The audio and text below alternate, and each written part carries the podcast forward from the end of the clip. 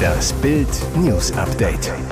Es ist Mittwoch, der 27. Dezember und das sind die Bild meldungen Dieser Mann ist die letzte Hoffnung für 17.000 Mitarbeiter. Der geheime Karstadt-Rettungsplan.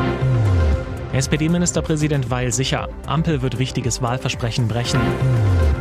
Stuttgart-Fans wegen Superstar in Sorge. Das steckt hinter Gyrassi im Leverkusen-Trikot. Dieser Mann ist die letzte Hoffnung für 17.000 Mitarbeiter. Der geheime Karstadt-Rettungsplan. Überraschung im Poker um die bange Zukunft der Warenhauskette Galeria Karstadt Kaufhof. Nach der Pleite des Mutterkonzerns Signa von René Benko ist als Retter plötzlich ein neuer prominenter Name im Spiel. Peek und Kloppenburg. Wie Bild erfuhr, soll das selbst angeschlagene Modeunternehmen Interesse haben, die mehr als 90 Galeria-Standorte mit ihren etwa 17.000 Beschäftigten bald zu übernehmen. Zentrale Figur dabei, der erfahrene Manager Stefan Vandal. Denn bis Juni 2020 war er sechs Jahre lang Galeria-Chef. Danach wechselte der Sohn eines bayerischen Edeka-Händlers zu P&C. Bei dem Düsseldorfer Modeunternehmen ist er nun der Strategiechef. Van der gilt als detailverliebt und ehrgeizig. Vom Einzelhandelskaufmann arbeitete sich der promovierte Wirtschaftswissenschaftler bis an die Spitze der Warenhauskette hoch. Experten sehen in ihm einen der besten und härtesten Handelsmanager Deutschlands. Doch wie könnte P&C ein solches Mammutgeschäft stemmen, wo das Textilunternehmen doch seit Frühjahr ein Insolvenzverfahren in Eigenverwaltung durchführte? 300 Mitarbeiter mussten gehen. Eine Galerieübernahme wäre ein Kraftakt. Signa hatte sich Anfang 2024 für eine Finanzspritze von 200 Millionen Euro für Galeria Karstadt Kaufhof verpflichtet, zur Modernisierung zahlreicher Standorte. Diese Summe wird Signa im Zuge der eigenen Insolvenz kaum aufbringen können. Der Ösi-Konzern schuldet seinen Gläubigern mehr als eine Milliarde Euro. Wer Galeria übernimmt, müsste also das 200 Millionen Loch stopfen. Immerhin, das Galeria Weihnachtsgeschäft soll die Erwartungen erfüllt haben. Zudem soll die Warenhauskette, wie Bild erfuhr, ihre Mietzahlungen gestoppt haben. Als Vorsichtsmaßnahme, wie es heißt. Hintergrund, noch ist Signer der Galeria Vermieter. In jedem Fall ist das neue Kaufinteresse an Galeria ein Hoffnungsschimmer für die gebeutelte Belegschaft. SPD-Ministerpräsident Weil sicher. Ampel wird wichtiges Wahlversprechen brechen. Das Endlosgezerre um das Klimageld geht in die nächste Runde. Gerade erst hatten sich Wirtschaftsminister Robert Habeck und Bundestagsvizepräsidentin Katrin Göring-Eckardt gezankt. Sie fordert das lange versprochene Klimageld ab Januar 2024 ein. Er behauptet, es gäbe das Klimageld längst, nur in einer anderen Form. Jetzt spricht Niedersachsens Regierungschef Stefan Weil Klartext. Weil, einer der mächtigsten SPD-Ministerpräsidenten, glaubt nicht daran, dass das versprochene Geld in dieser Legislaturperiode ausgezahlt werde. Ich wüsste nicht, wie man das unter den derzeitigen Bedingungen noch finanzieren sollte, sagte Weil der Welt über das Klimageld. Geboten wäre es mehr denn je, so der Ministerpräsident weiter. Mit dem Klimageld sollten ja genau die Menschen entlastet werden, für die ein erhöhter CO2-Preis und damit erhöhte Preise für Benzin, Diesel und Heizöl ein großes finanzielles Problem darstellen, sagt er. Das Klimageld war auch auf Druck der Grünen im Koalitionsvertrag verankert worden. Zuletzt hieß es, es könnte ab 2025 eingeführt werden.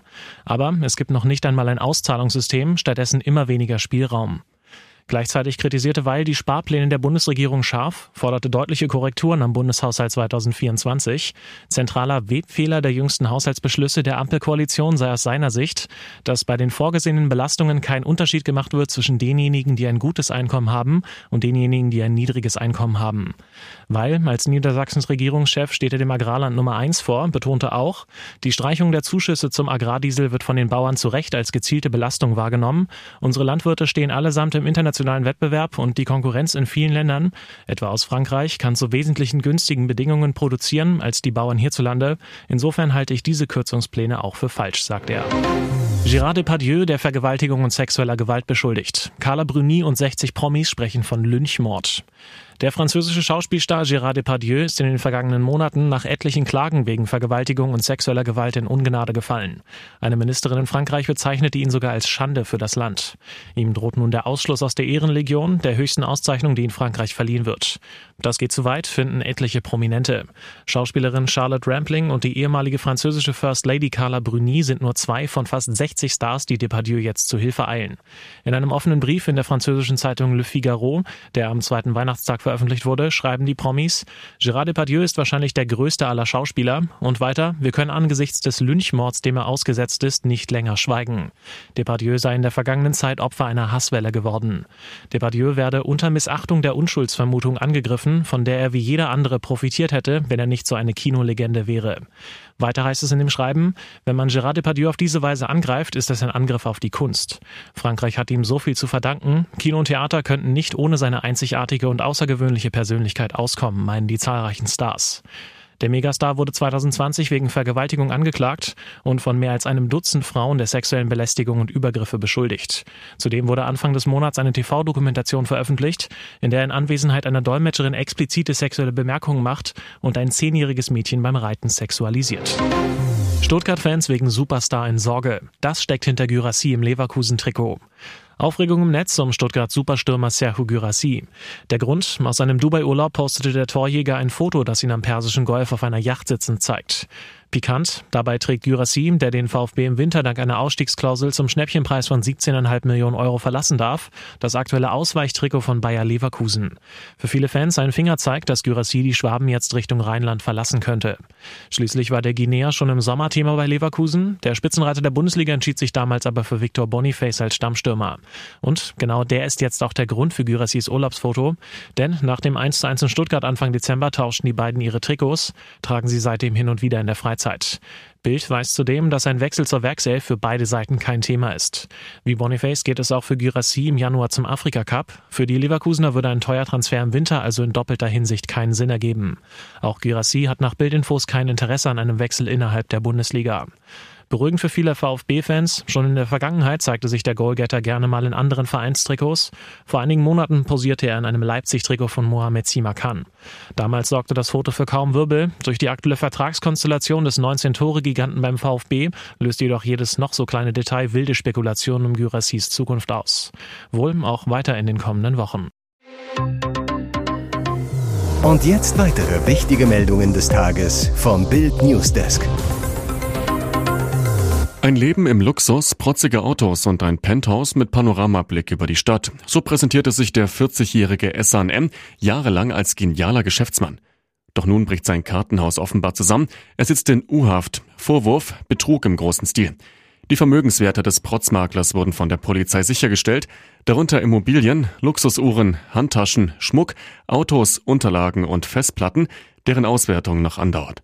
Jetzt kommen immer mehr Details über S&M's Deals ans Licht, darunter auch, wie sich angebliche Verhandlungen mit potenziellen Kunden abspielten. Neben einem Clip, in dem M stolz sein Outfit im Wert von angeblich 170.000 Euro zur Schau stellt, ist im Netz noch ein weiteres Video aus dem Sommer 2022 zu finden. In diesem geht der selbsternannte Luxusmakler einen fragwürdigen Deal mit dem YouTuber und Rapper Mois ein. Obwohl das Video eher dilettantisch und wie ein Sketch wirkt, bestätigt Mois in einem Kommentar unter dem Clip, dass die genannte Summe der Realität entspreche. Im Video verspricht der Protzmakler Struktur in die Geschäftswelt des YouTubers zu bringen. Er sichert zu, dass dieser bald genug Geld haben wird, um Yachten und Immobilien zu kaufen, sowie ein neues Haus zu bauen. Du wirst hier viel, viel mehr Geld verdienen, als es dir jemals vorgestellt hast. Das verspreche ich dir, so S&M. Der Haken, der YouTuber soll 50 Prozent seiner Einnahmen an den Geschäftsmann abtreten. Der YouTuber, der angeblich erst wenige Tage zuvor aus dem Knast kam, ging auf das angebliche Angebot des Protzmaklers in Höhe von drei Millionen Euro ein. Das Geld soll auf ein Konto in Dubai fließen. Kurios, ganz zu Beginn des Videos ist Makler M mit einem anderen Geschäftspartner zu sehen. Über den Kunden und den bevorstehenden Millionendeal sagt er, seine Seele gehört zu 50 Prozent uns. Ein vermeintlich vertraulicher Satz, der nun aber öffentlich uneingeschränkt einsehbar ist. Auf Regennasser Straße liegt ein Schuh, von der Polizei umrandet mit einem Kreis aus grüner Farbe. Der Mann, dem der Schuh gehört, wurde kurz zuvor von einem Autofahrer erfasst und tödlich verletzt. Tragischer Unfall am ersten Weihnachtsfeiertag. Montagmorgen 7.08 Uhr. Der Autofahrer ist auf der Bundesstraße 423 in Richtung Schwarzenbach unterwegs.